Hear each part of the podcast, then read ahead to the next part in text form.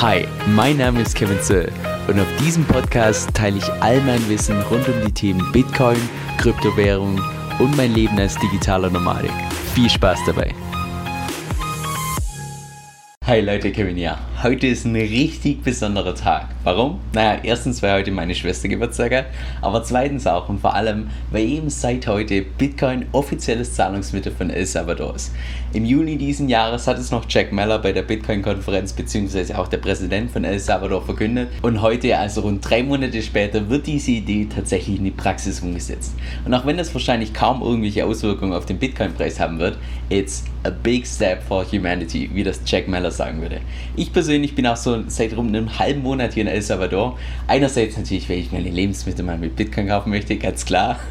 Aber der Hauptgrund war vielmehr, dass ich einfach das Land unterstützen will, indem ich dem Land sage, hey, ich finde es richtig cool, was ihr da macht. Also lasse ich auch hier als Tourist ein bisschen Geld liegen. Und ganz ehrlich, es ist ganz anders, als ich mir das vorgestellt habe.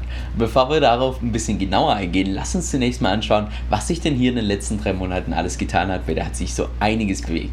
Und zwar das allererste, was der Präsident bzw. die Regierung gemacht hat, war, dass sie eine eigene App entwickelt haben, das sogenannte Chivo App. Also was übersetzt so viel heißt wie cool, also eine, eine coole App. Die App ist eben über das Lightning-Netzwerk mit Bitcoin verbunden, das heißt damit sind auch problemlos Zahlungen in Echtzeit möglich. Ich werde auch mal noch ein separates Video zu der App machen, wo ich dann mal damit eine Banane oder ein Apfel oder so kaufen. Zweitens hat auch die Regierung einen Fund aufgesetzt von ganzen 150 Millionen, die nur dafür verwendet werden, die Adoption von Bitcoin voranzutreiben. Denn wenn beispielsweise ein Einwohner von El Salvador diese Chivo-App downloadet, bekommt er ganze 30 US-Dollar geschenkt. Und damit du dir das als Deutscher vielleicht ein bisschen besser vorstellen kannst, 30 US-Dollar, ich sag mal für jemanden, der hier in San Salvador, also der Hauptstadt lebt, ist wahrscheinlich vergleichbar mit so rund 70 bis 80 Euro in Deutschland. Oder für jemanden, der beispielsweise etwas außerhalb von San Salvador lebt, also jetzt nicht in der Hauptstadt, sondern in irgendwelchen Dörfern, da ist das vergleichbar mit ganzen 120 bis 150 Euro. Und ich gehe ganz fest davon aus, dass das die Adoption massiv vorantreiben wird. Drittens wird auch aktuell an einem Plan gearbeitet, wie man denn tatsächlich hier die ganzen Vulkane für Bitcoin-Mining einsetzen kann. Denn Vulkane bieten einerseits erstens einen richtig günstigen und umweltfreundlichen Strom und zweitens, naja, haben sie von Vulkanen auch absolut genug. Allein wenn ich hier aus dem Fenster rausschaue, ist schon ein richtig großer Vulkan zu sehen. Und viertens werden hier auch derzeit ganze 1500 Bitcoin-Automaten installiert. Und soweit ich da richtig informiert bin, sind derzeit schon ein Drittel davon installiert, also im Einsatz. Und rund zwei Drittel kommen noch die nächsten zwei Monate. Das heißt, hier hat sich so einiges getan in den letzten paar Monaten, aber trotzdem ist es ziemlich anders, als ich mir das persönlich vorgestellt habe. Und insbesondere bei drei Dingen hatte ich persönlich ganz andere Vorstellungen. Denn erstens habe ich persönlich viel mehr Aufstände und Proteste und so weiter erwartet.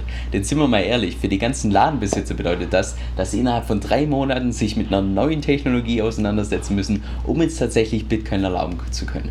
Und ja, man kann zwar instant mit dieser App die Dollar wieder in Bitcoin tauschen und auch umgekehrt Bitcoin zu Dollar, aber trotzdem heißt das, innerhalb von drei Monaten musst du dich jetzt damit auseinandersetzen. Und für die Tatsache war es eigentlich relativ ruhig. Also ja, natürlich, es gab den einen oder anderen Aufstand. Die waren allerdings relativ klein, friedlich und auch tendenziell eher die ältere Generation und nicht die jüngere Generation. Teilweise hat man die sogar hier von meinem Haus gehört, so von, von der weiten Ferne. No queremos Bitcoin, no queremos Bitcoin.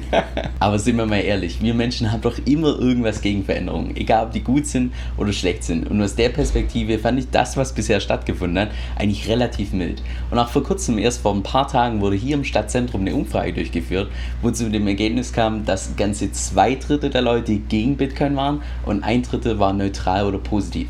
Und auch die Quote finde ich eigentlich für, das, das, für die Tatsache, dass das Ganze erst zwei bis drei Monate alt ist, eigentlich relativ gut. Die zweite Sache, die mich so ein bisschen verblüfft hat, beziehungsweise die ich mir einfach ganz anders vorgestellt habe, war die Tatsache oder ist die Tatsache, dass die meisten Leute deutlich unwissender über das Thema sind, wie ich das erwartet habe. Und zwar bin ich seit seit Dezember letzten Jahres, ja, bin ich selbst dran, Spanisch zu lernen. Mein Spanisch ist derzeit so, ich sag mal, okay. Es ist jetzt nicht das Beste, aber auch nicht das Schlechteste. Und von daher war ich natürlich schon mit irgendwelchen Einheimischen in Kontakt, hab dir nach Bitcoin gefragt und so weiter. Aber ja, so, ich weiß auch nicht, alle Gespräche, die ich bisher hatte, waren komisch. Weil irgendwie habe ich gedacht, dass in dem Moment, wo ich das Gespräch so Richtung Bitcoin führe, dass sie mir dann erstens ihre Meinung darüber sagen und zweitens vielleicht auch so ein paar Gründe nennen, warum sie diese Meinung haben.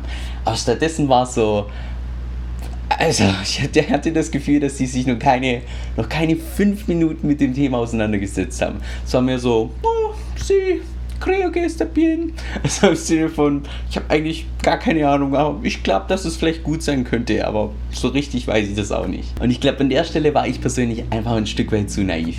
Denn manchmal vergesse ich selbst einfach, wie gut es mir geht. Also ich habe ich hab ein Dach über dem Kopf, ich habe genügend zu essen, ich kann arbeiten, wo ich will, ich kann nebenher sogar die Welt bereisen. Das heißt, wenn wir uns mal die Maslow'sche Bedürfnispyramide anschauen, naja, da bin ich schon relativ weit oben. Das heißt, ich habe hier oben natürlich auch ganz viel Kapazitäten frei, um mich dann mit irgendwelchen Themen zu beschäftigen, wie beispielsweise das Geldsystem oder Geldpolitik und so weiter. Und ich glaube eben, dass es bei vielen Leuten in El Salvador anders ist. Dass die beispielsweise immer noch weiter unten mit den Grundbedürfnissen beschäftigt sind, dass die Tag für Tag, nicht alle, aber beispielsweise viele, eben Tag für Tag dafür sorgen müssen, dass die Kinder genügend zu essen haben, dass sie ein Dach über dem Kopf haben und so weiter.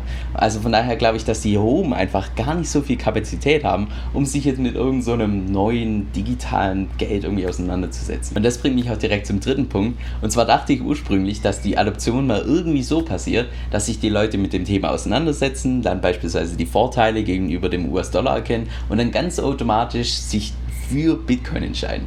Stattdessen glaube ich mittlerweile, dass diese Adoption tatsächlich nur durch das Ausprobieren kommt. Weil beispielsweise kann ich mir gut vorstellen, dass dieser 30 US-Dollar Bonus, den die bekommen, wenn sie die App runterladen, dass das einfach ganz viele Leute dazu bringen wird, diese App runterzuladen, so ein bisschen rumzuspielen. Aber ich persönlich gehe davon aus, dass der wirkliche Durchbruch hier im Land wahrscheinlich erst irgendwann dann kommt beim nächsten Bullmarkt. Wenn die Leute dann auf einmal sehen, hey, diese 50 US-Dollar, die ich meinen Bitcoin umgewandelt habe, boah, die sind jetzt auf einmal 100 US-Dollar wert oder vielleicht 150 US-Dollar US-Dollar.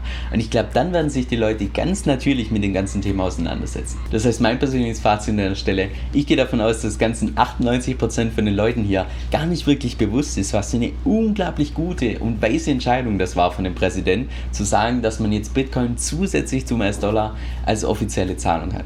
Ich glaube, die allermeisten Leute können das überhaupt nicht greifen, weil sie sich überhaupt nicht vorstellen können, was das für sie selbst für Vorteile hat und vor allem auch für das komplette Land. Und trotzdem ist es für mich total schön hier zu sein und das Ganze irgendwie so live mitzuerleben. Es gibt mir wirklich das Gefühl, dass ich so ein kleiner Part von was richtig Großem bin. Also es ist einfach, es ist einfach aufregend. Und by the way, falls du das Video nicht gesehen hast, wo Jack Meller diese Nachricht tatsächlich übermittelt hat, damals im Juni bei der Bitcoin Miami Konferenz, Boah, absolutes Gänsehautvideo, ohne Scheiß. Als ich das zum ersten Mal gesehen habe, ich habe Rotz und Wasser geheult. Ich habe es da auch unten in der Beschreibung verlinkt, falls du da mal reinschauen möchtest. Es ist, es ist so emotionales Video, wirklich. So, an der Stelle muss ich das Video jetzt leider abbrechen, weil ich muss jetzt erstmal die App runterladen und dann geht es erstmal ins Stadtzentrum, um zu schauen, wo ich den was mit Bitcoin zahlen kann. Das wird so cool.